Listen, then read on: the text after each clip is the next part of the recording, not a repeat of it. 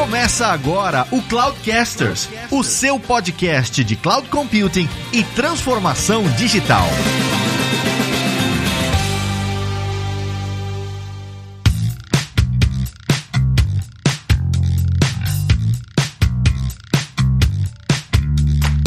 Pessoal, aqui é o Lázaro Alves e eu não quero estragar a surpresa, mas sim, tem um servidor lá rodando a sua function. Oi, eu sou o Thiago Almeida, trabalho na Microsoft, com, gosto de falar de serverless e sobre churrasco. Fala pessoal, aqui é o Marvin, eu sou Development Manager e serverless é o filho preguiçoso da infraestrutura como serviço.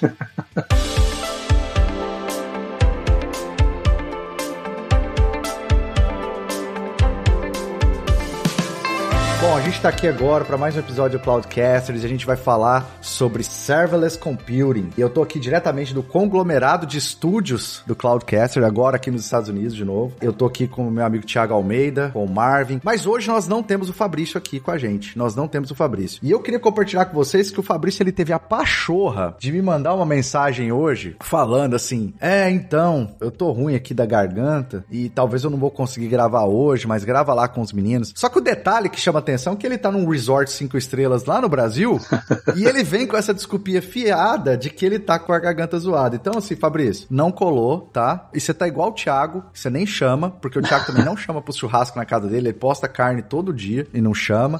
E o Marvin fica postando vinho todo dia. Mas era só isso que eu queria, era essa abertura que eu queria fazer. E a gente tá aqui agora para falar sobre serverless computing. Eu tô com duas pessoas que manjam muito do assunto. Eu queria começar abrindo, porque assim, antes da gente até mesmo entrar em conceitos do que que é, o que que não é serverless e tudo mais, quando a gente entrou nesse negócio de cloud, né? Quando cloud apareceu aí, surgiu inicialmente basicamente três modelos básicos ali de deployments que a gente tinha, né? Que é o que a gente chama de infraestrutura como serviço, plataforma como serviço e software como serviço. Passaram-se alguns anos, surgiu esse conceito, esse novo termo aí de serverless. Vamos pincelar um pouquinho o que é cada um desses aqui. Eu queria que vocês começassem falando um pouquinho de infraestrutura como serviço, né? O que é infraestrutura como serviço quando veio no primeiro modelo de novo? O que ela trouxe aí pra gente? Qual foi a primeira mudança ali que a gente percebeu nesse paradigma aí? No meu entender, assim, a infraestrutura como serviço formou a fundação do, do que as pessoas podiam usar o cloud, a nuvem, para migrar ou para colocar o que eles já tinham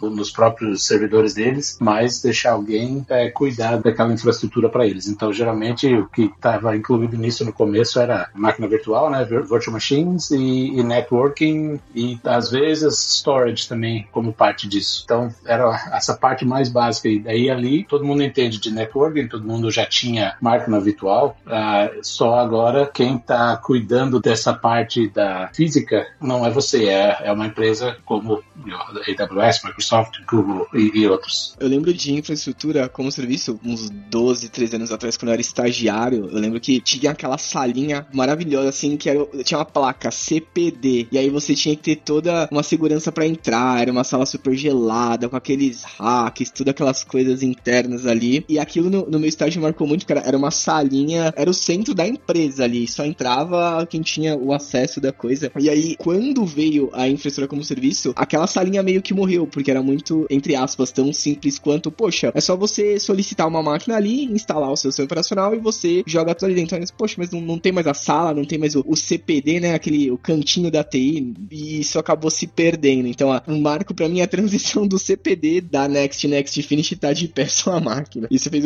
isso fez uma baita diferença, assim, no trabalho, no dia a dia, assim, e na forma que a gente operacionalizava as coisas. É exatamente isso mesmo, assim, porque a gente, quando a gente, voltando nesse modelo que você mencionou, Marvin, né, do, do que a gente chama de data center on-premise, né, ou data center que é o data center que a gente gerencia. O que a infraestrutura como serviço ela teve nos primeiros momentos ali que o cloud surgiu foi justamente essa transferência de responsabilidade, porque quando a gente fala de infraestrutura no modelo on-premise, a gente está considerando tudo, desde o cabo, eletricidade, da sala, do espaço físico, do prédio, do ar-condicionado, da refrigeração. A gente está falando do rack que vai receber, do store. Então a gente está falando de camadas ali que é storage, rede, computação e tudo mais. E eu gosto de chamar a infraestrutura como serviço como a segunda versão, ou a V2, da virtualização, porque a gente já tinha virtualização, a gente já se beneficiava da virtualização nesse ambiente on-premise, que era para reduzir ali a densidade do data center, então a gente conseguia melhorar a performance do nosso data center sem ter que escalar em número de servidores, né? Então a gente tinha uma, um aproveitamento melhor, mas aí a gente também transferiu essa responsabilidade toda para um provedor de cloud. Então, quando a gente vai pro, pro Azure, por exemplo, né? Quando surgiu esse conceito de infraestrutura como serviço, a gente está falando literalmente assim, cara, eu só quero subir uma máquina virtual, cuidar do meu sistema operacional, o meu runtime ali que eu preciso, seja .NET, seja Java, seja Ruby, seja o que for, vou rodar minha aplicação lá e preocupar com os dados. Esse foi o primeiro modelo, o primeiro nível ali de serviço que foi oferecido. Olha, eu tenho meu data center aqui, você vai lá, você acessa um portalzinho, né, e sobe a sua máquina virtual. Depois, e aí já fazendo uma transição, já surgiu um outro conceito que aí a Microsoft, eu acho que ela veio mais forte na época com, com Azure, não que os outros não tivessem, mas ela veio, que é o conceito de plataforma como serviço, que é uh, você pegar e aumentar essa camada de abstração aí, né? E aí a gente começou a ver a questão de ter lá, eu aumento essa abstração e aí eu já não me preocupo mais com a, com a máquina virtual. Eu sei que tem uma máquina virtual, eu vejo que tem uma máquina virtual, eu tenho essa percepção da máquina virtual, eu vejo lá, até, até quando eu vou fazer como arquiteto, vou fazer o sizing da minha aplicação, eu vou lá e, e uso técnicas que eu já usava antigamente. Olha, eu vou precisar de poder computacional X, isso aqui de memória RAM, isso aqui de processador e tudo mais. Mas toda a parte de runtime e, e sistema operacional é mantido pelo meu provedor. Eu não preciso mais. Eu até abstraio também, assim, eu preciso. Ah, se é Linux, se é Windows, para mim já passa a não ser tão relevante. É mais uma escolha do, do ponto de vista de stack tecnológica, mas ele passa a ser irrelevante do ponto de vista de manutenção. E eu começo a focar bastante ali no desenvolvimento da minha aplicação e dos dados, né? Então eu trouxe uma camada de abstração. Já não era suficiente? A gente precisava de uma outra camada de abstração aí? Tem uma camada que é o Software as a Service, né? O SaaS, que aí é quando você cria uma, uma solução já final, que nem o Office 365 ou Salesforce, que aí você já está usando a aplicação, mas a aplicação você ainda tem acesso a configurá-la bastante, mas é, já é um software pronto, né? A, a solução já está meio que pronta, você configura e usa o, do jeito que quiser. Mas aí a analogia que eu lembro que muitas pessoas fazem é que o, o AES era como se você tivesse alugado uma casa, mas não tinha mobília, não tinha nada, você só se muda para casa e você que é responsável de manter ela e mobiliar e tal. Depois, quando você passa pro Platform as a Service, é mais como se estivesse alugando um, uma parte hotel ou uma, uma, casa mobiliada que já está meio a metade do caminho. o Software as a Service é se você vai para um hotel, que nem o Fabrício está lá agora, e, e só, só, só aproveita e depois, you know, sai. Mas dentro do se você pega a parte do PaaS, que é o Platform as a Service, que você ainda está como um time de desenvolvimento criando uma solução e quer usar alguma plataforma para desenvolver suas soluções, surgiu, o que é o tópico dessa nossa conversa aqui, a parte de serverless, que é, para mim, ainda é dentro do Platform as a Service, só que uma abstração um pouco a mais, onde é menos ainda você se interessa com o que está rodando por baixo e você só sabe que você, cada execução dessa da sua função ou do workflow que você criou vai te dar acesso tanto tanto de CPU e memória e tal, e, e aquilo roda ali. Um ponto legal que o Evilásio comentou, né, que a infraestrutura como serviço ela seria a evolução do on-premises, então é, a gente pode chamar a infraestrutura como serviço da gourmetização do on-premises, seria quase isso, né? O exemplo do Thiago é muito legal quando ele fala da casa e fala do, do apart hotel, por exemplo, né? Que é aquela coisa, né? Você tá no, em algum local, sei lá, você tá numa balada e você pega o camarote ou a plataforma como serviço, você tá no camarote, mas a balada ela seria a sua infraestrutura onde você tá ali dentro. E a diferença quando você fala do IS nesse sentido faz uma diferença, né? Eu lembro quando eu desenvolvia muitas aplicações ali e tava num, assim, num ambiente mais de infraestrutura como serviço, você tinha todo o overhead da gestão daquele ambiente, você tinha que cuidar do IS, você tinha que fazer o certificado, você tinha que fazer a instalação dos seus hosts ali, você tinha que de repente fazer a gestão, fazer cleansing, cuidar, fazer a instalação. E quando você vai pra plataforma, parece que a vida muda, né? É aquela diferença do você tem uh, que limpar a sua casa, você contrata alguém que vai limpar a casa para você, de repente, né? E você ganha essa produtividade nesse salto entre você cuida, alguém cuida e você só fica responsável por hospedar a informação. Então, essa, essa transição ela fez um salto de produtividade bastante importante no cuidado que nós tínhamos que entrar máquina a máquina, inclusive o deploy também, né? A parte de implementação de aplicação deu um salto grande na produtividade específica, porque você tinha que, às vezes, dependendo de onde você estivesse, você fazia na mão o copy-paste, né? Quando você vai para a parte do plataforma como serviço, você já teve mecanismos que levavam tudo num deploy, um, um CI de um pouco mais suave, assim assim. Então, essa diferença fez uma mudança muito grande, acho que na produtividade e no mercado de tecnologia quando isso chegou. E também é, eu lembro quando a gente fazia um, uns releases assim, antigamente, quando ainda era nossa própria máquina virtual, ou nem mesmo máquina virtual, eram os servidores mesmo, e tinha um livro que cada vez que tinha um, um release que tinha que seguir, você ia né, manualmente copiando as coisas, configura aqui, muda aquela configuração, e grande parte disso era essa parte da infraestrutura. Hoje em dia não faz parte daquilo, né? Então, mesmo que nem você falou, Marvin, na parte de um, de um deployment, um release, de, de uma versão nova da solução, grande parte daquilo não precisa acontecer, porque já tá lá. O backup era aquela pastinha, né? Backup, data, XPTO. você tinha que fazer deploy. e é engraçado porque, assim, dos pontos, né? É, por que, que eu tô fazendo essas provocações? Né? A gente precisa de uma nova camada de abstração, né? Porque, assim, é perceptível que a infraestrutura como serviço, ela precisou ter esse, esse mecanismo de transição, né? Do, do on-premise para nuvem, porque você... Era fácil você traduzir o conhecimento de um IT Pro, de conceitos de servidores e tudo mais, e sizing, e montar aquela infraestrutura, e também acelerar a migração dos data centers para nuvem, porque era mais fácil você fazer o que a gente chama de lift and shift. Você ia lá, redesenhava aquilo usando. E foi notável que a plataforma como serviço, ela conquistou mais o dev, o desenvolvedor, porque ela deu para o desenvolvedor uma liberdade de poder focar na aplicação, no desenvolvimento, sem necessariamente ter que se preocupar muito com aspectos de infraestrutura, né? Rede, atualização do sistema operacional, montar stack, dele tecnológico. Não, simplesmente olha aqui, ó. Eu vou lá, faço meu código e faço deployment. Mas eu acho que plataforma como serviço já estava num patamar muito bom no sentido de trazer pra gente essa flexibilidade de, tá bom, eu não tenho tanto, porque é uma responsabilidade compartilhada, né? Eu não tenho tanto controle do que eu preciso, mas eu tenho algum controle. E aí quando a gente joga o, o serverless, né, que o próprio a nomenclatura diz ali, né, a gente vai definir agora o que que é então de fato serverless, né? No nome já fala, né, sem servidor, né? Eu não, não tenho nem mais a visão de servidor. Ou seja, o que eu uso para definir se é plataforma como serviço ou se é serverless é o seguinte: se você em algum momento naquele serviço consegue ver o servidor ou a infraestrutura que você vai, mesmo que você não tenha tanto controle, mas se você consegue ver essa infraestrutura, é plataforma como serviço. Se você de fato não vê a infraestrutura que está rodando aquilo, ou seja, você, você não tem tanta noção de poder computacional ou tudo mais, é, você simplesmente faz o deploy do seu código e transfere a responsabilidade de escalar, de, de ser redundante, de failover, de desastre cover e tudo mais para aquela plataforma, aí a gente está falando de serverless. E o foco de, de serverless eu vejo também que é muito mais pro desenvolvedor também, pro dev, né? Que é aquele profissional, aquela pessoa que ela tá lá concentrada em criar uma aplicação e focar no negócio. É isso também que vocês, Thiago. Então, qual é a definição de vocês para serverless? Como que vocês veem serverless? Eu tento definir um pouco mais específico, pra, na minha cabeça, pelo menos, o que, que eu chamo de serverless. Eu acho que a gente estava até falando sobre isso antes. Se você pensar que é mais isso, você pode, qualquer, muita coisa no, no cloud é serverless daí, né? A gente falou do storage, por exemplo, né? Você não sabe aonde aquele storage, se você cria um,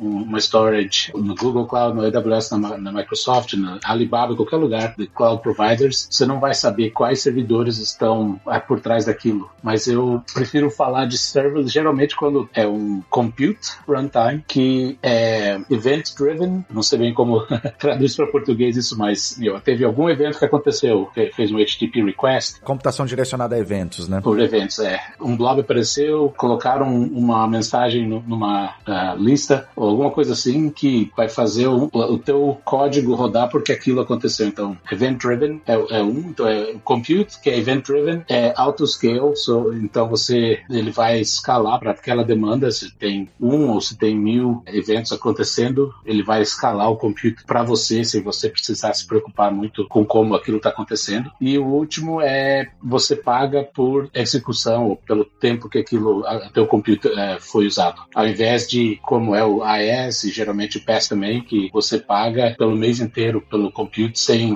você usando ou não, sabe? Porque juntando essas coisas assim, event driven, autoscale e paper execution, é, geralmente é o que eu, na minha cabeça, eu considero serverless. Mas, claro, é, é como né, qualquer outra discussão, tem, dá para ter várias opiniões do que pode ser serverless. Se, se for só abstração dos servidores, aí tem, tem bastante coisa que é parte do PaaS que também pode ser considerada serverless. Não, eu acho que é uma boa definição e ela vai de encontro com muito o que o mercado tem definido. Mas, Marvin, o que, que você entende assim? Tem dois pontos, um posso comentar depois, que é o serverless, eu brinco que é lazy computing, né? É a forma de computação que deixa as pessoas desenvolvedoras preguiçosas, porque você abstrai tudo, né? Nós vamos dando saltos em camadas de abstração e no final vem o serverless, onde você abstrai tudo e só você só coloca o código ali imputado, entre aspas, né? O que o, o Thiago falou, esse muito bem e dá uma visão geral de como é serverless. E eu gosto muito de frisar quando a gente fala de serverless que nós damos alguns passos para trás num bom sentido de que quando você está falando de serverless é quase quando você retorna ao pensamento algorítmico onde você foca em atomicidade, né? Aquele serverless ele é isolado, ele é executado em um contexto onde ele não depende de ninguém, onde ele não tem um contexto de memória, onde de certa forma ele compartilha. Se você quiser isso, você precisa de maneiras que você possa prover essa, esse compartilhamento de memória. E outro ponto é a questão do time execution, né? Quando você está trabalhando ali com serverless, você está basicamente escrevendo um algoritmo, ele tem que ser pequeno bastante, apesar de eu já ter visto coisas gigantescas, pequeno bastante, onde ele execute uma computação, resolva um problema e abstraia um chumaço de coisas, né? Chumaço, eu sou velho. Mas nesse ponto específico, a abstração é muito importante, né? E aí onde a gente pega no valor de trabalhar com serverless, porque ele abstrai, inclusive, coisas como boas práticas de computação. Quando você fala de Solid, quando você fala de design patterns, muitas coisas ao longo da história da computação, elas vêm sendo ganhadas com as ferramentas e evolução. Então, quando você está falando de serverless, você está pensando em princípio de responsabilidade única, você está pensando em baixo acoplamento, você está pensando de repente em assincronicidade, e você traz outros padrões que já resolvem vários desafios de engenharia de software, de modelagem arquitetural, que vai vir ali meio que de brinde. Então você reduz um pouco a necessidade do conhecimento, de repente, né, da pessoa desenvolvedora ali, porque a tecnologia resolveu problema. Eu vou puxar a sardinha pro lado do professor, é aquele papo da questão de você ter complexidade acidental e você ter a complexidade com relação à essência, né, essencial versus o acidental. O essencial é você conhecer toda a parte da engenharia de modelagem, arquitetura, etc. O acidental é quando a tecnologia passa a resolver os seus problemas essenciais, você dá um salto de produtividade, mas você passa a ficar, de certa forma, você perde a visibilidade da importância de níveis abaixo da abstração de onde você está. É um papo meio cabeça, meio filósofo, mas é muito bom dar esses saltos, mas você perde a visibilidade da, da parte do conhecimento que está por debaixo, né? O under the hood da coisa. Mas é, é bem bacana esse, essa visão. É que essa camada de abstração, ela existe por algum motivo. Total. Onde o que os provedores estão fazendo é, eles estão pegando todas essas boas práticas de gestão de um data center, de gestão de serviços e aplicando para que você não possa se preocupar com isso mais e foque na sua aplicação. Por isso que plataforma como serviço ela, e serverless ela pega muito na veia do desenvolvedor, porque o desenvolvedor ele quer resolver o problema da aplicação dele, ele não quer resolver problemas inerentes à infraestrutura que está rodando a aplicação dele. Então a forma com que eu geralmente vejo a uh, serverless que é, é uma forma de você trocar controle e customização focando em melhorar ou aumentar a velocidade de desenvolvimento, o que basicamente é a entrega de valor. E aí você reduz a manutenção do ambiente, o que basicamente conecta com o que vocês falaram. Eu vou focar não é na gestão daquele ambiente, eu vou focar na construção do meu código, do deployment do meu código. Mas o que é importante é quando surge um novo paradigma, quando surgiu a nuvem, por exemplo, mesmo com infraestrutura como serviço, plataforma e serverless, isso implica quando você tem um novo paradigma de arquitetura, de deployment, e você também tem novos paradigmas arquiteturais e como que você vai organizar a sua aplicação para que ela também se encaixe bem naquele novo paradigma. Então não é todo problema que você vai resolver, por exemplo, com serverless. E aí uma provocação que eu faço é, o Thiago ele já meio que tocou um pouco nesse ponto, mas eu queria expandir isso um pouco mais. Que é muito comum entre os desenvolvedores, já que a gente definiu aí o conceito do que é serverless, né, que é essa abstração, eu, eu vou chamar de PaaS V2. Tudo é V2. É, ué, porque se você teve o IaaS, é a V2 da, da virtualização, o PaaS, para mim, criou esse novo conceito de plataforma como serviço, e o serverless é a V2 do PaaS. É um IaaS V3, então? Ou IaaS V3?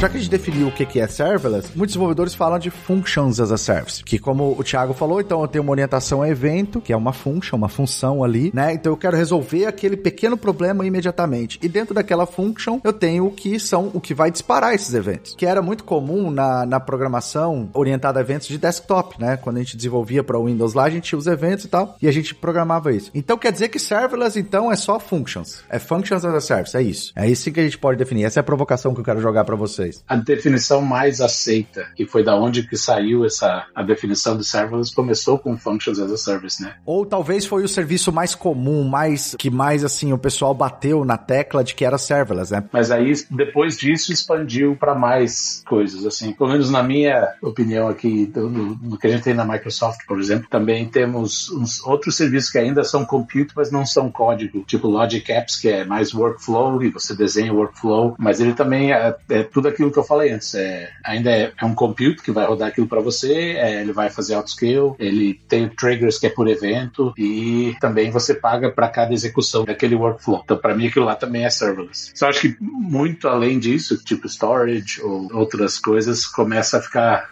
Daí vai bem no fim, daqui a pouco tudo, tudo vai virar serverless. Então, Vilazo, aonde que você define a, o limite do serverless na tua cabeça? Olha, então, que é aquilo que eu, eu falei assim, eu na minha cabeça eu tento pensar da seguinte forma: se eu não tô vendo compute, se eu não tô vendo servidores e eu uso formas tradicionais de fazer sizing da minha aplicação, que é através de compute, memória, processamento, e eu que vou definir como que eu vou escalar, para mim é serverless. Por quê? Cara, eu trabalhei muito tempo, assim como você, antigamente, com sistemas de integração e mensageria. Então, Bistalk, WCF, Workflow Foundation e tudo mais. E quando a gente estava no mundo on-premise, a gente tinha que ir lá fazer o size de um servidor de Bistalk e assim por diante. Quando os primeiros serviços do Azure surgiram, você deve lembrar disso, mas os primeiros serviços eram Storage, Banco, Service Bus e Cloud Services. O Service Bus, que é um sistema muito complexo de mensageria, se transformou em simplesmente uma API que você ia lá, mandava mensagem, consumia mensagem, assim como o serviço de storage também tinha sistema de fila lá deles e tudo mais. E cara, se eu tava mandando um milhão de mensagens por segundo ou um, uma mensagem por segundo, eu não me preocupava, eu simplesmente subia o Service Bus lá, eu só criava o código, ó, eu, eu fui lá, me preocupei com o código, fiz o deployment do código, acabou, não tenho que me preocupar mais com aquilo. Então, eu defino muito serverless nesse aspecto. E encaixa com um pouco do que você falou também no sentido de que acaba que é sistema de mensageria, porque eu tinha que estar orientado a um evento, né? Se eu mando a mensagem para algum lugar, eu tenho que ter alguém ouvindo isso para poder processar aquela mensagem. Então, a forma com que eu olho é isso. Se a gente olha hoje para outros serviços como Event Hub, que são evoluções do Service Bus, né? Event Hub, Event Grid, outros serviços assim de mensageria, todos eles para mim são serverless porque eu não me preocupo em fazer sizing nenhum. Eu vou lá, abro, mesmo Logic Apps que não tem código. Amazon SQS. Exato, eu vou lá, crio o meu workflow, publish. Se aquilo lá vai rodar para um cliente ou numa aplicação que vai ter 50 mil acessos simultâneos ou 10 acessos simultâneos, eu, tecnicamente, não tô me preocupando com isso. É claro que tô me preocupando e vou e ter algumas considerações, mas o que eu quero abstrair aqui é são detalhes, não são mais parte de, de todo um design que eu tenho que fazer de capacidade de servidor, de tempo de escala, de como que vai escalar e, e se vai ficar em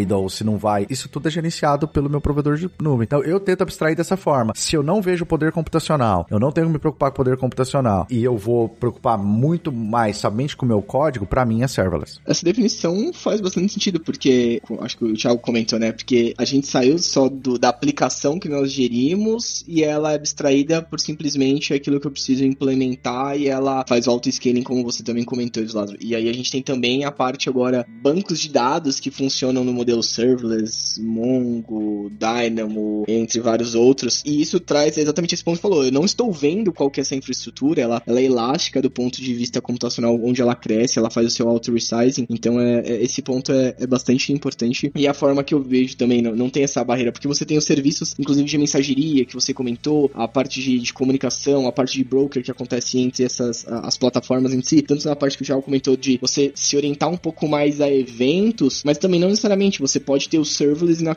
na frente você colocar uma camada, um API gateway na frente, alguma coisa assim, um API management que seja, alguma coisa que esteja na ponta desse barramento e comunique com esse serviço. Então você tem N serviços computacionais, você tem N maneiras de interagir com computação serverless, porque qualquer coisa pode sensibilizar uma function que seja, alguma coisa nesse sentido. E se você me permite, eu fazer uma provocação, não sei se esse é o ponto, mas por que não usar computação serverless no seu dia a dia? Ou, ou quais são os, os, problemas que ela traz, assim? Porque os benefícios são claros, os benefícios são, você bate o olho, aquilo brilha o olho nas facilidades, mas o, o por que não usar também? O que eu começo a perguntar é que eu vejo pessoas que nem o Evilazo que estão trabalhando com o cliente bastante, assim, né, ajudando eles a arquitetar a solução, sempre começar com essa pergunta é, é por que não serverless? Aí se não, e se tem motivo, passa para algum PaaS, e se também tem alguma razão lá que ainda não funciona, aí vai pro AES, mas ao invés do, do oposto, sempre começar do serverless para baixo. Eu concordo que é, um, é uma pergunta boa para se fazer no começo do, da arquitetura. Como que você vende serverless, Lázaro? Como que você chega na mesa e fala, então, pessoal, vamos de serverless? Como que você é vendido? É, na verdade, cara, é, eu, eu foco muito mais quando eu tô dentro de uma discussão de arquitetura, mas essa é uma pergunta interessante, tá? O nosso papel como arquiteto, e não é vender a serverless ou PaaS ou SaaS, ou whatever. O nosso papel como arquiteto é vender uma solução que resolve o problema que o cliente tem. E arquitetura, arquitetura é trade-off, é você entender. Então, o que eu foco são em três perguntas básicas, né? Qual é o problema que você quer resolver? Quais são os seus principais pain points da sua solução, né? Que a gente traduz isso em problemas que precisam ser resolvidos. Quais são os seus principais concerns, né? Suas preocupações em relação a essa solução, a essa aplicação. Se o cliente tem ou se ele não tem é, questões de regulamentação, compliance, segurança que precisam ser olhadas, né? Num determinado já com coisa. E quando você levanta essas concerns e restrições, primeiro, é mais fácil de você orientar o cliente para qual arquitetura que você vai ter. Agora, eu concordo com a abordagem de, bom, por que não serverless? Já começar primeiro, porque a partir do momento que você montou isso daí, o que, que você quer ajudar o cliente a fazer também, obviamente? A ser mais ágil, a ser mais rápido. Migração para nuvem não é somente uma migração técnica em que você está movendo os servidores de lado. Você está ajudando o cliente a se transformar digitalmente e para ele se transformar digitalmente significa ele responder mais rápido à mudança. E quais são as plataformas dentro de nuvem que vão permitir com que ele faça isso de forma mais rápida? Geralmente é serverless e, e plataforma como serviço. Ah, Lázaro, mas eu consigo fazer CI/CD muito bem automatizado, tal, tal, tal, com infraestrutura como serviço. Sim, você consegue. Mas o trabalho o esforço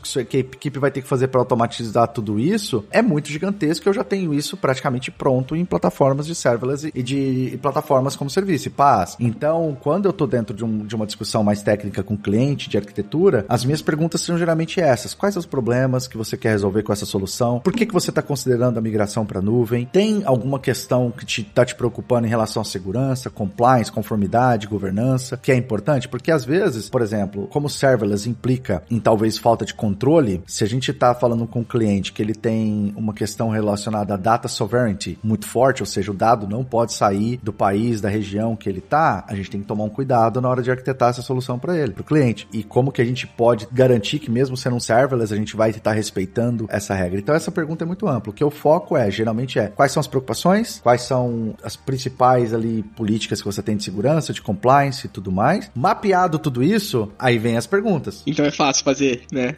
é boa, é bem fácil. Nossa senhora, é uma delícia. É bem fácil. Programar é super fácil, né? Super fácil, é só codar. É uma, de, é uma delícia fazer, mas, mas eu concordo que é. Porque também tem a questão da capacidade da, do time, né? Do skill do time. Tudo bem, eu vou lá, desenho uma arquitetura super voltada a eventos, a serverless e não sei o que, mas o time não tá preparado, porque eu sempre falo isso para as pessoas, eu, eu tenho falado isso muito, muito, muito nas minhas discussões internas de time, né? Durante um determinado tempo a gente parou de falar de migração de cloud, durante esse processo de jornada para nuvem, a gente parou de falar um pouco com o desenvolvedor e ficou falando muito somente com o time de infraestrutura de operações. E uma coisa que eu sempre falo é o seguinte, gente, se tem uma infraestrutura no Azure, é porque tem uma aplicação que vai ser hosteada naquela infraestrutura. E ao invés de começar as discussões com como eu vou fazer o deployment daquela infraestrutura, eu tenho que entender qual que é o estilo arquitetural daquela aplicação, porque o estilo arquitetural daquela aplicação é que vai me direcionar para os serviços que eu vou utilizar dentro do Azure, que atendem melhor aquele estilo de arquitetura, e que vai me direcionar para como eu vou fazer o deployment daquela solução. Por exemplo, se é uma,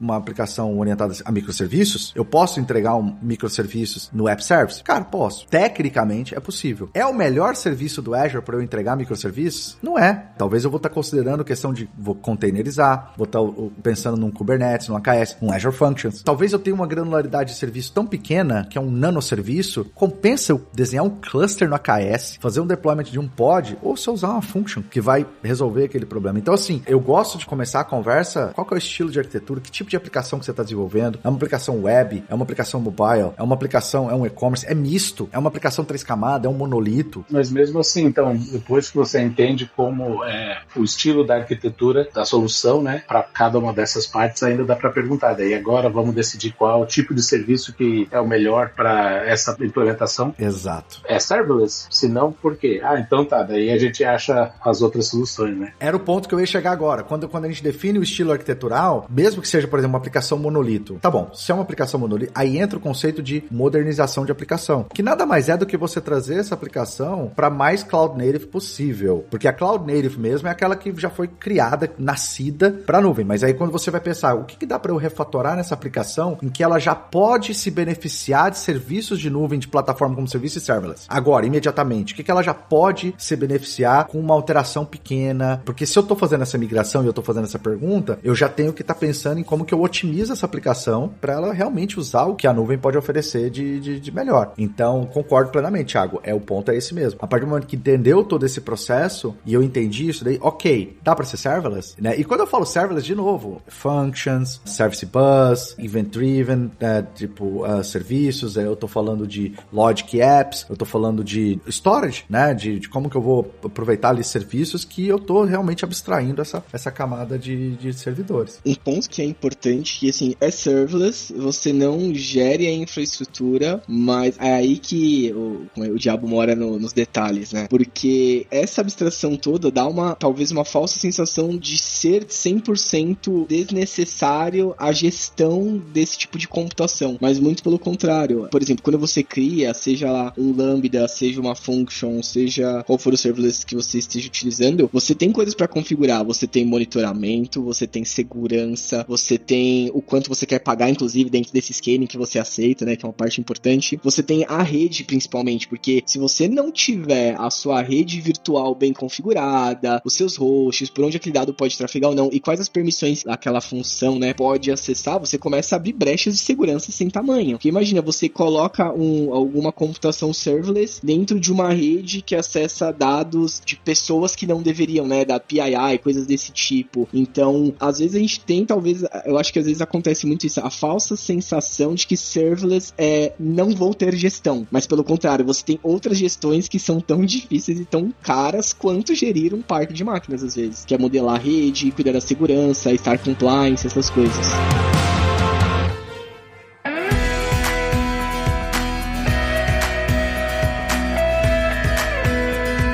Eu queria até passar, antes da gente entrar no, modelo mais assim, de a gente até ir um pouco mais em detalhes, né, dos principais benefícios e também desafios, porque também não é aquela maravilha toda, como você mencionou. Eu queria até direcionar essa pergunta um pouco pro Thiago, que tá mais envolvido com criar produtos serverless, né, dentro do Azure. Como que é pro time, para vocês como arquitetos, como engenheiros que estão pensando em trazer o serverless como serviço? Porque o olhar que vocês têm, ou por exemplo, o olhar que eu tenho de arquiteto é como que eu uso o seu serviço. O olhar que vocês trazem para os produtos que vocês estão envolvidos aí é um olhar muito mais o seguinte: o que, que eu vou fornecer para esses desenvolvedores, para que eles possam criar as aplicações deles. Como que vocês encontram esse linear, essa camada que é como que eu ofereço de fato um true serverless para o desenvolvedor, em que eu não estou tirando mais daqui do que ele deve ter para que ele possa de fato usar o melhor produto. E como que vocês tentam alinhar isso com o mercado, com a visão de mercado de serverless, porque existe a visão de mercado de serverless, existe a dos concorrentes e a nossa entrega. Mas é claro, dentro do que você pode abrir aí. Tem vários fatores, né, que a gente olha. Tem um que é só o que os clientes estão querendo usar o serverless, para o que, que eles querem usar serverless, e usando aquilo a gente cria daí o, no que focar por um tempo, pode ser seis meses, pode ser dois anos, para tentar alcançar aquilo. Uma coisa que eu sei que eu tô,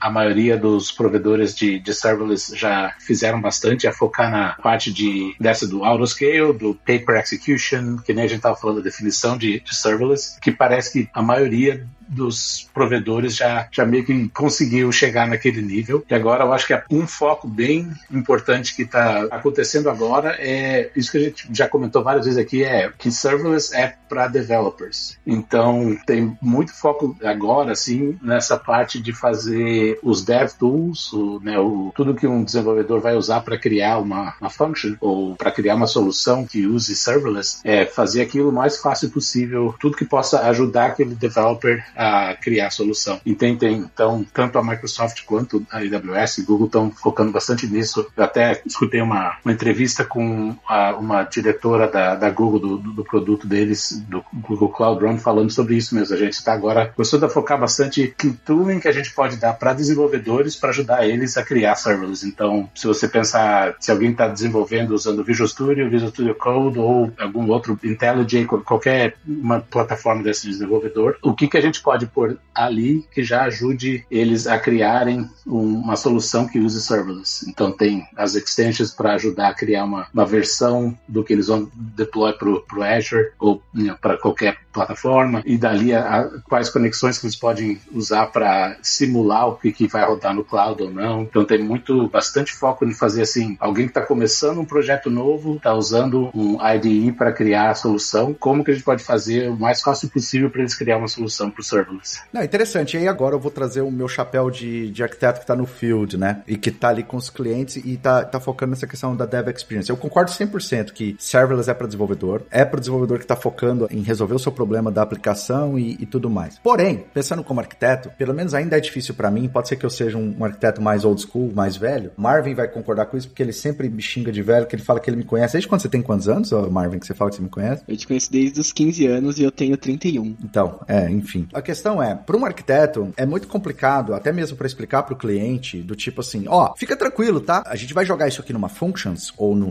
um logic caps e voilá, a demanda que você tiver, nós vamos escalar para você, tá? E depois você paga só o que você usou. Isso gera dentro do cliente, uh, muitas vezes, uma insegurança em dois aspectos. Do ponto de vista técnico, isso vai escalar mesmo? Porque, por exemplo, o cliente que eu atendo é um cliente global. A gente já falou sobre ele algumas vezes, Thiago. É um cliente global, ele atinge os limites mesmo de tudo que a gente tem de serviço. Eles atingem, eles são gigantes. Então não dá para eu chegar para o departamento dos caras e falar, fica tranquilo, a gente vai meter uma functions aqui, a gente vai colocar um, um event grid aqui, tal, tal, tal. Fica na boa que vai escalar que é uma beleza. Eu, eu sei, dentro dessas, dessas toolings, desses, desses developer tools, vai trazer um pouco dessa visão pro desenvolvedor assim, deixa eu ver se tá escalando do jeito que eu preciso, deixa eu perceber, eu vou precisar melhorar aqui o meu código porque, né, tá demorando mais tempo, eu vou gastar mais dinheiro, porque agora eu desenvolvo meu código pensando também no custo. Por exemplo, eu tive situações em cliente que eles ficavam fazendo ping no storage lá, no Azure Storage, lá no começo, em meados lá tal, em que, cara, a fatura do cara veio 6 mil dólares só desses ping de storage que o cara fazia, né? Porque cada vez que ele chamava API, tinha uma quantidade de ele chamava uma vez por segundo, tinha um custo. Esses toolings, eles trazem um pouco dessa visão que eu consigo, olha, aqui eu consigo garantir que até 100 usuários acessando vai escalar certinho porque eu consigo te mostrar isso. Eu acho que o que eu estava querendo dizer era que planejando para o futuro nas áreas de, que a gente pode teve bastante foco que a gente que as fornecedoras de cloud tiveram em fazer o produto em si, o, o compute está ali disponível, poder escalar e etc. Né? Então agora mais recentemente uma área de foco que a gente teve no último ano, ano e meio, era fazer mais fácil usar isso como um desenvolvedor. Não quis dizer que não tem foco no, no resto da, da parte de operations, da observability para você saber se está tudo funcionando bem e tal. É mais porque isso já teve bastante foco. Então agora outra parte que a gente está focando bastante é para o que, que a gente pode fazer para desenvolvedores para ficar mais fácil. Mas eu não, eu acho que ainda não está nesse nível do que você está falando, Vilazo, de que é uma área bem interessante, eu acho, para focar, que é poder saber se o que você está criando, se for deployed com essas configurações, ele vai poder uh, suportar tantos requests per second ou tantos é, clientes, né? Só que para chegar lá, a única consideração, a, a, dificuldade que tem é porque cada projeto é uma coisa diferente. Tem gente que cria uma lambda, uma function para rodar por 10 minutos, calculando coisa maluca que eles deviam estar tá rodando no, no AWS Batch ou Azure Batch ou qualquer outra coisa, né? É isso. Esse ponto é importante demais. Mas eles querem, eles usam e querem usar para isso. Então, aquilo vai ser bem diferente do que alguém que faz um nanoservice, que a gente falou, Evilásio, que é recebe uma purchase order, ele põe aquela order no banco de dados e acabou, né? Que termina em milissegundos. Não, mas eu entendo, e, e assim, entendo que é para desenvolvedor, e eu sei que vocês estão criando ferramentas que vão melhorar essa questão do desenvolvedor e, e, e de quem está usando serverless. E vamos combinar, nesse mundo DevOps de hoje em dia, todo mundo é engenheiro. Então, assim, a ferramenta são para todos. Ah, você vai ter o cara de Ops abrindo o VS Code lá, usando as extensões do Functions, usando as extensões, porque ele também precisa né, ter telemetria, monitorar, Application Insights, Azure Monitor e assim por diante. E aí, nesse aspecto, eu acho que é o ideal mesmo, é o correto de, no sentido de roadmap, de focar né, nesse, nesse tooling, porque se eu tenho um nível de abstração muito grande do serviço, eu preciso de alguma forma ter visibilidade de algumas coisas para poder arquitetar minha solução. A minha pergunta foi mais no sentido assim, faz sentido isso olhando do ponto de vista até como um cliente, né? Como alguém que trabalha com os clientes, assim, porque é um desafio, porque é uma mudança de paradigma. E aí eu vou entrar na, nos detalhes aqui de principais benefícios que a gente já mencionou mencionou, que é eu reduzo manutenção do ambiente de infraestrutura. Então, se eu tenho lá ambiente dev, ambiente de, de staging, ambiente de produção, cara, fez o deployment lá, eu não tô cuidando ali de máquina, eu tô cuidando de configuração. Eu aumento a velocidade de inovação, porque eu tô gerando código com mais frequência. Eu reduzo a quantidade de alguns skills de profissionais, que é, cara, você não precisa ficar mantendo servidor, você foca nisso. Você aprendeu aqui function, você sabe como fazer um deployment de uma function, é isso que você precisa saber. Por outro lado, eu aumento a necessidade de ter skills em outras coisas como padrões de arquitetura para serverless e assim por diante. Então, que aí eu queria entrar nos desafios, né? Porque um novo estilo arquitetural, ele traz novos skills que eu preciso adquirir e novos padrões que eu preciso colocar. E se eu diminuo a flexibilidade e o controle, pensando como um arquiteto, um arquiteto de solução, quando eu chego em cenários de uma escala muito grande, quando eu chego em cenários em que o meu cliente tem desafios muito grandes, eu preciso ter uma forma de medir se aquilo que eu estou desenhando dentro da solução vai se comportar do jeito que eu espero. Até mesmo para ajustar o meu código. Foi por isso que eu coloquei que se essas ferramentas vão dar essa visibilidade pra gente. Um ponto que. Um contraponto, na verdade, quando você falou que trazem novos padrões, eu não sei se novos padrões, mas faz com que, na verdade, nós tenhamos que trazer padrões antigos e que às vezes estavam um pouco aí embaixo do tapete, né? Quando a gente fala. É, é quase um back to basics para quando a gente fala de, do algoritmo, né? O Thiago comentou que ele via clientes que botavam o negócio lá para rodar 10 minutos e eu já vi muito isso acontecer também. Quando você brincou, né, naquele episódio que você fala que o uso exacerbado de design patterns gera paternity, né? Então, é, isso também acontece muito no universo do serverless, porque às vezes as empresas caem nesse modelo computacional e aí vira aquele padrão de qualquer coisa. Não importa o grau computacional que você exija, vai ser enfiado um serverless ali dentro. Então, dizer em inglês, pelo menos, é tudo que você tem é um martelo, tudo começa a aparecer como se fosse um prego. Isso, isso. É verdade. Aí o back to basics que eu falo, que é nessa questão de rodar 10 minutos ou mais, que é, por exemplo, quando a gente volta para as cadeiras da faculdade anos atrás, você aprendia análise de complexidade de algoritmos, você aprendia a ler um algoritmo, fazer a conta para encontrar a função que ele representava, calculava o limite daquilo, se você encontrava o limite, ele era daquela família de funções matemáticas, você achava a complexidade, você tinha uma previsão de como ele executaria num cenário muito ruim. Hoje em dia, o que é muito legal de você pegar esse conhecimento que não é nada novo, extremamente clássico, é você entender que quando você faz uma análise ou de tempo ou de espaço consumido em algoritmo, exatamente é o que você está pagando por computação serverless. Quando você faz uma análise de uma complexidade de um algoritmo, você sabe o quanto ele vai executar no pior caso. Então, se ele toma 10 minutos, você, em certo grau, consegue calcular o seu algoritmo e acertar. E era assim que eu vendia para os meus alunos, quando eu dava aula de complexidade de algoritmo na faculdade, eu explicava para eles, falava, pessoal, se vocês fizerem um algoritmo bem feito e ele for economicamente viável e você levar ele para o mundo dos microserviços do serverless, olha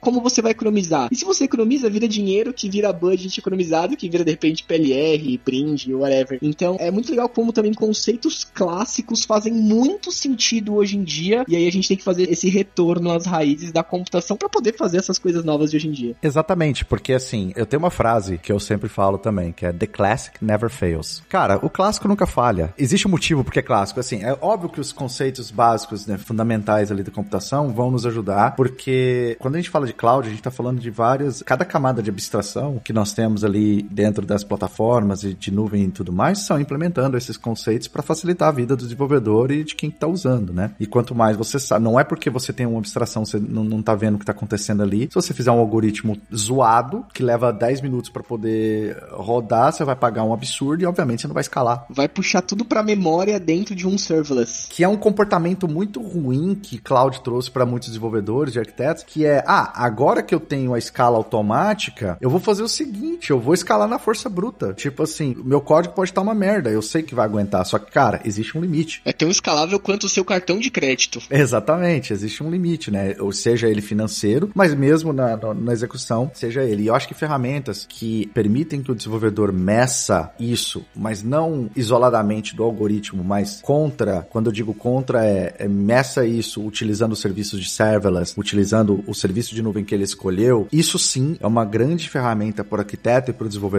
para ele não só provar a arquitetura dele, né, no sentido de que ele está indo para o caminho certo com serverless, como para que ele possa também estabelecer novos padrões ali dentro da empresa quando ele está falando de modernização de aplicação, de cloud native e tudo mais. É um desafio que hoje eu enfrento. Quando a gente faz essa pergunta, Thiago, para o cliente, por que não serverless? Às vezes a resposta é porque eu não sei se vai escalar conforme eu espero para o meu cenário. Eu estou transferindo uma responsabilidade muito grande do meu negócio para o provedor de nuvem de forma 100%. Porque quando você fala de responsabilidade compartilhada e na parte de plataforma como serviço eu ainda vejo aquele poder computacional, eu estou tomando daquela decisão. Eu estou participando daquela decisão. Mas isso é só uma observação de que é um desafio. Uma coisa que começou a aparecer mais hoje em dia são soluções para ajudar você com testing, com load testing. Isso é fantástico. Como eu falei antes, é, cada projeto é completamente diferente do outro, então é, é difícil falar, ah, essa você pode usar Lambda para 10 milhões de eh, execuções por segundo, mas de, depende muito do que, que vai estar tá rodando em cada uma daquela lambda, né? Claro, é que nem, que nem no Azure Functions também, ou qualquer outro. É, o, o que está sendo feito lá, qual as dependências que tem downstream daquele serviço e tal, vai deixar mais rápido, mais devagar, usar mais memória, usar mais, mais compute e tal. Então, é uma, uma tendência que eu estou vendo agora, pelo menos a gente lançou no Azure o tal do Azure Load Testing Service, que é para ajudar a gerar load testing para a tua solução, para você poder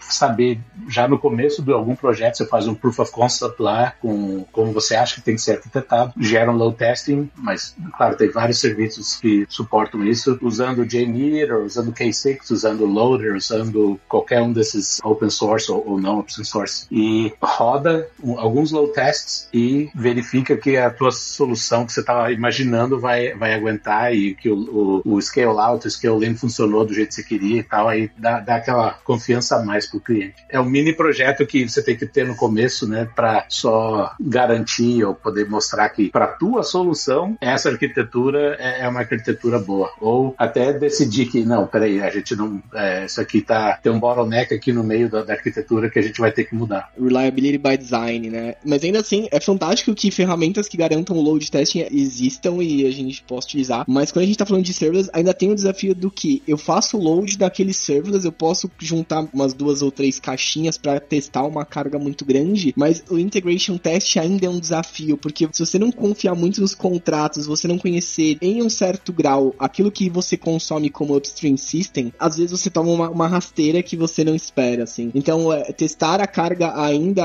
é, já é uma, uma realidade fácil, assim por dizer, mas testar a integração como todo, até porque a combinação é quase que infinita, é, é um desafio. Então, esse cuidado com o teste do que você está integrando no seu workstream é, é bem bacana de, de, ter, assim, durante esse trabalho. Sem dúvida, mas eu, vou, eu concordo muito com o Thiago aqui, porque é o seguinte, cara, primeiro que só falando que a gente anunciou recentemente, né, a Microsoft anunciou no Azure o Azure Load Testing, que é justamente para você optimizar a performance da sua aplicação, tá em preview, mas assim, é fantástico para você ter essa possibilidade de você programar seu load testing. Eu sempre falava isso em algumas palestras e já falei isso muito para cliente, que a única forma que você tem real de fazer sizing do seu ambiente, seja ele na nuvem, on-premise, na verdade nós tínhamos três opções disponíveis no mercado, que depois ficaram somente duas. A primeira era o que eu chamo de dadinhos esotéricos. Você pega um monte de dados, você pega assim, ó, balança, igual quando você faz, é, vai jogar no, no cassino, roleta lá, você joga o dado, o número que der, você multiplica por dois, é o número de servidor que você vai ter que colocar. Isso eu chamo de dadinhos esotéricos. A segunda forma de fazer sizing do seu ambiente é uma forma que ela foi retired, porque era a mãe de Ná e ela morreu, né? Você ia na mãe de Ná e você falava assim, mãe de Ná, quantos servidores eu vou ter? Aí ela ia e previa para você, mas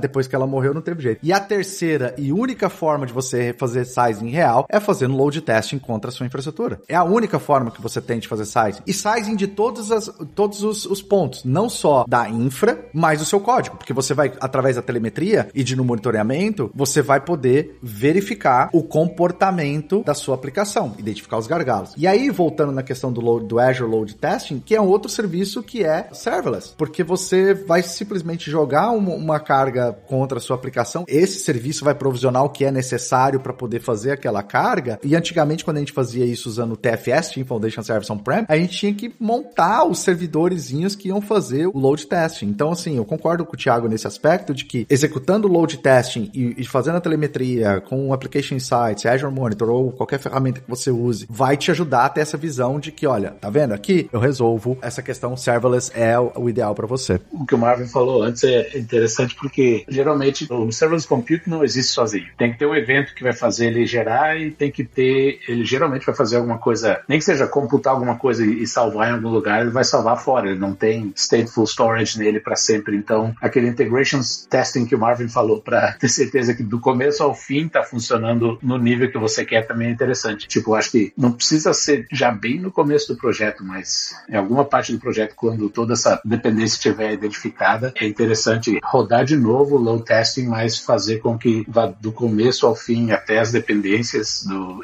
externas ou, ou parte da arquitetura que teste do começo ao fim, porque você acaba descobrindo algumas uns bottlenecks ali meio escondidos que você não, não, não saberia que existem sem ter a integração até o, do começo ao fim. Pessoa desenvolvedora sempre xinga as pessoas analistas de qualidade e no fim das contas o que a gente tem que se preocupar mais é com a qualidade, como testar, como garantir, como ter reliability no que a gente está desenvolvendo. Então é, isso é engraçado que as preocupações elas sempre voltam pro básico, sempre pro pro, pra essência da coisa. É bem legal isso, um bom ponto. É sempre que você evolui e cria uma camada, você começa a voltar alguns steps antes para você ter que entender de, de, boas práticas e tudo mais para você realmente. Porque assim, cara, quando uh, geralmente as empresas saíram do modelo on-premise pro modelo de nuvem, elas estavam acostumadas, foi lá o investimento inicial, aquele investimento já foi feito, então elas não tinham uma, uma medida de custo muito grande. Então se a aplicação tava ruim, se não tava ruim e tudo mais, ninguém se preocupava com isso. Quando você joga isso pra nuvem, isso fica mais claro, fica mais evidente, porque por mais que você escale na base da força bruta, e eu já vi, já, já, já fez deployment de aplicação para cliente que tinha que escalar na força bruta, a conta vai chegar de alguma forma e tem os seus limites. Então, essa melhoria contínua, ela tem que acontecer em todo momento. Mas eu queria também ver com vocês, assim, experiências que vocês tiveram. Essa eu vou começar com o Marvin, depois eu, eu jogo pro Thiago também, que é experiências com projetos de serverless, né? Tipo assim, o que, que vocês consideram que foram uma experiência bem sucedida, em que vocês conseguiram ali rapidamente desenvolver um projeto, e o que, que você considera que devido talvez à falta de experiência, à falta de, né, de, de trabalho ali, de experiência mesmo, né, de conhecimento em serverless, que pode ter dado errado aí também, que serviu de aprendizado. De sucesso tem muitas, mas de, de surpresas, né, por conta da maturidade, inclusive da tecnologia, poxa, isso foi muitos anos atrás, mas era um ambiente onde estava trabalhando muito com Lambda, né, com serverless, e a empresa usando para tudo, assim, é, qualquer solução começava com a premissa de, de microservices, de serverless, esse tipo de coisa, e a empresa foi usando, e tava todo mundo aprendendo junto naquele momento, mas às vezes você não, você não lê o, o manual de instruções, né, então chegou um momento da empresa que de repente, sei lá, nós tínhamos, não, não, não lembro o número, mas ah, algumas, muitas funções serverless, nós fomos fazer um, um, deploy e nós tomamos um bloco específico, né? E aí todo mundo ficou assim, poxa, mas não tá subindo deploy, não tá subindo uma função nova que tá acontecendo. E aí começou o troubleshooting, e aí busca ajuda e faz, e olha. Depois de, de um certo tempo, nós fomos descobrir e entender que você tem um limite na sua rede virtual. Assim, você tá fazendo deploy serverless, mas é serverless, mas tem os limites físicos. Então nós atingimos como empresa o limite físico de implantações de, de serverless serverless ali, e deploy não subia mais, foi muito, é, era muito que não subiam deploys, e nada acontecia, todo mundo ficou muito preocupado com esse momento, e aí nós descobrimos que, poxa, tínhamos que configurar as redes novas, separar ali as redes, etc. Então isso foi um aprendizado muito importante que eu vivenciei junto com junto da, das equipes ali, que as coisas têm limite, né? Não é infinito. Se, se o seu cartão de crédito for infinito, existem limites físicos. Então, essa surpresa do deploy por limites de da, da própria placa de rede onde o negócio é, é implantado ali foi, foi alcançado. Então, esse, esse foi um aprendizado muito bacana. E case de sucesso, assim, por velocidade tem, tem muitos, né? Porque, e aí eu acho que talvez seja, acho que é legal falar do, do guilty pleasure da coisa, porque não tem nada mais gostoso do que você fazer um deploy em produção de um serverless. Às vezes é tão simples quanto você entrar no console e dar dois cliques. Então, poxa, teve um problema em produção, você deixa comigo, você abre o console, você olha o código ali, você altera e fala, problema resolvido. E eu acho que esse era o meu guilty pleasure, de ter um problema em produção e eu falar, deixa comigo que eu vou ali rapidinho no console resolver. Então, é, é era o sucesso da crise em produção, era trabalhar com serverless, porque era fácil corrigir, era fácil subir. Então, é, acho que esses dois cenários. Uma que você deve ter visto também, Marvin, é uma que o povo, que às vezes aparece, é que eles esquecem que o que você está implementando vai ter dependência downstream, escrever para um banco de dados, Sim. chamar uma API externa e tal. E porque o teu service está scaling up and down bem fácil, né? E, com os limites mais aumentados, maiores do que o, o normal, acaba criando um DDoS no que está downstream da tua, do teu aplicativo, sem eles perceberem. E até mesmo a concorrência, né? Você gera uma concorrência às vezes muito maior do que o seu downstream aguenta, e aí toma o DDoS. Porque aí às vezes está mal, tipo, o banco de dados está mal configurado, ou não é do tamanho certo, ou tal, e com aquela. Isso aí eu já vi aparecer bastante, assim. Teve um projeto recentemente que a gente estava conversando sobre arquitetura e tal, e uma parte da arquitetura era chamar uma API que estava sendo exposta em outra cloud, só que era com um protocolo diferente, era com a MQP. Eles perguntaram qual que é a tua preocupação, tem alguma preocupação nessa arquitetura? A maior preocupação é que aquela a API que a gente está dependendo não, não consiga aguentar o tanto de requests que a gente está mandando. E acabaram arquitetando para limitar o tanto o serverless pode scale out para não DDoS o que estava para baixo, porque senão não adianta, né? Você vai acabar tendo retry, você vai acabar tendo, sei lá, dead, dead letter queues, então é melhor dar uma desacelerada na, no teu computer ali para não destruir o que está para baixo. Não, e engraçado que essa desacelerada é sempre bom, talvez, dizer que às vezes a gente está falando de alguns segundos, de você dar alguns é. segundos de, de, de respiro. Quando a gente fala de computação, essa desacelerada às vezes é que, cara, você dá um time de 3 segundos ali, cara, você já libera muito recurso e você já pode começar de novo. Ou limitar quantas execuções pode acontecer ao mesmo tempo, alguma coisa assim, né? Exatamente, você faz algum throttling e assim por diante. E Thiago, quais são os serviços aí que seu time está trabalhando que são serverless dentro do, do Azure, né, que você hoje lidera? Eu não lidero nada. Mas. Lidera, sim, cara. A gente sabe que lidera. Eu tô especificamente no time do Azure Functions, que é o, o clássico you Functions as a Service. Mas tem parte da nossa plataforma, tem alguns produtos assim que a gente tem que são nessa parte também meio de plataforma as a Service, sem você ter que se preocupar com o compute. Então é meio que a tua definição de serverless, que são interessantes também. Tipo Logic Apps, que é mais workflows, e quando você cria os workflows são mais configuração com building, criando o workflow usando uma parte visual para desenhar eles e criar, que nem outros né,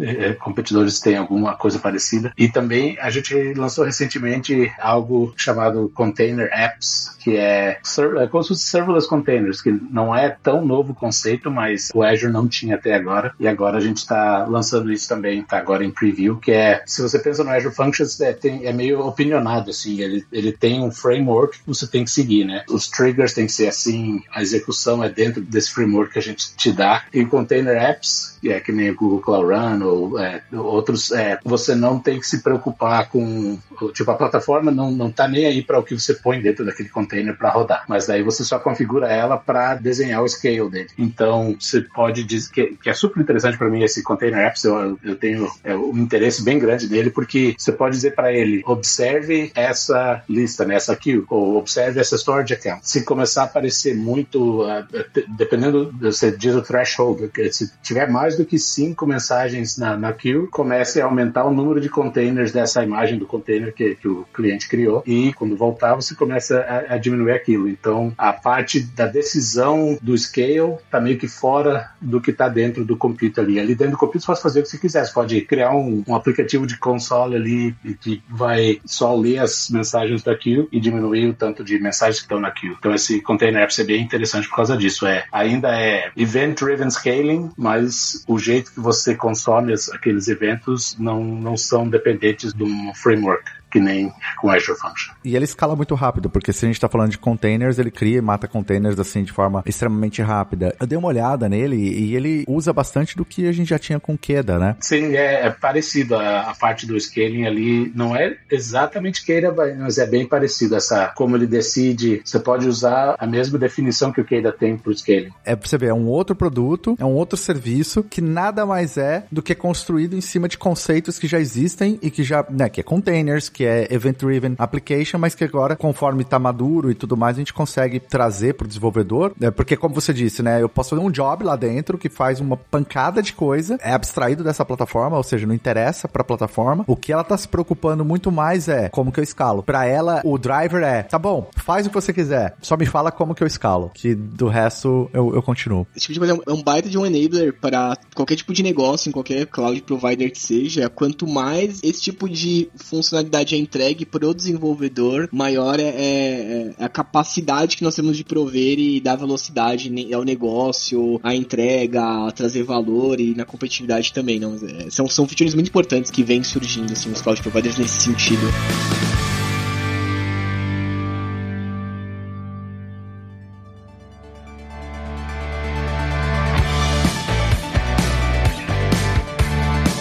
Pra gente ficar falando mais 3 horas, 4 horas, 5 horas sobre serverless, mas eu acho que a gente já tem aí um bom bate-papo e eu queria puxar aí as considerações finais para cada um de vocês e eu vou começar com o Thiago. Thiago, quem quer começar hoje? Essa pessoa quer começar hoje com serverless, nunca viu serverless na vida. Por onde começar? Eu acho que uma, uma parte interessante é tem alguns treinamentos online para seguir, ajuda a entender o conceito. Então, é, antes de começar a escrever código, é, é interessante aprender o conceito do que serverless significa e depois passar para a parte das plataformas que existem para você usar esses conceitos. Então, eu começaria numa parte mais básica de entender bem o que significa Platform as a Service, e depois Serverless, e depois dali ver qual plataforma você quer usar e decidir dali. E você, Marvin? Aprende JavaScript que você faz qualquer coisa. Brincadeira, brincadeira.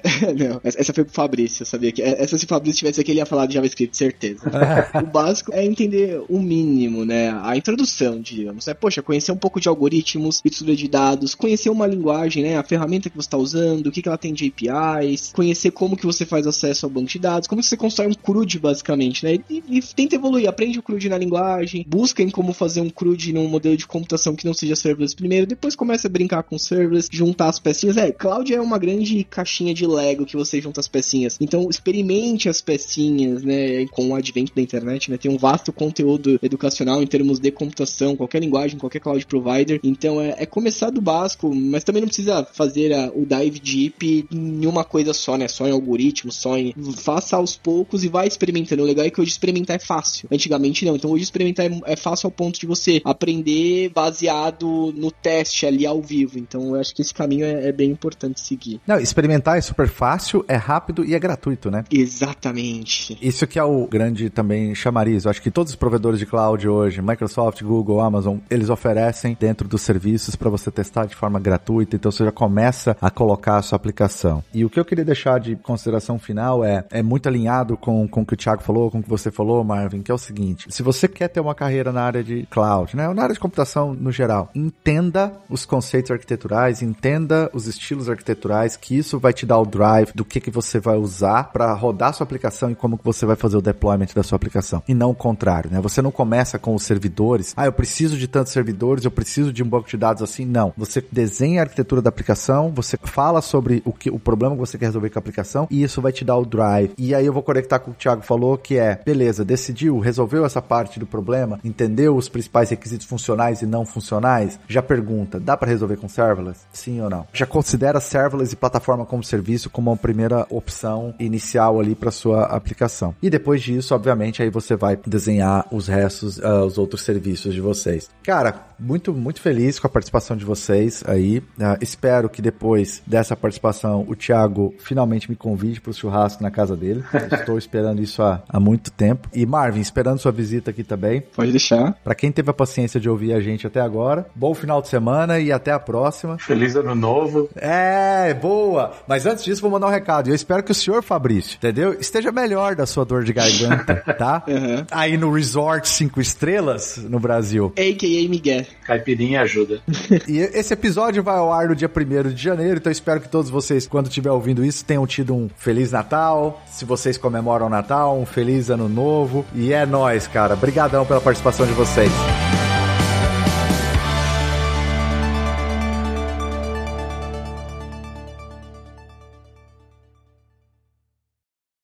Este podcast foi editado por Radiofobia, podcast e multimídia.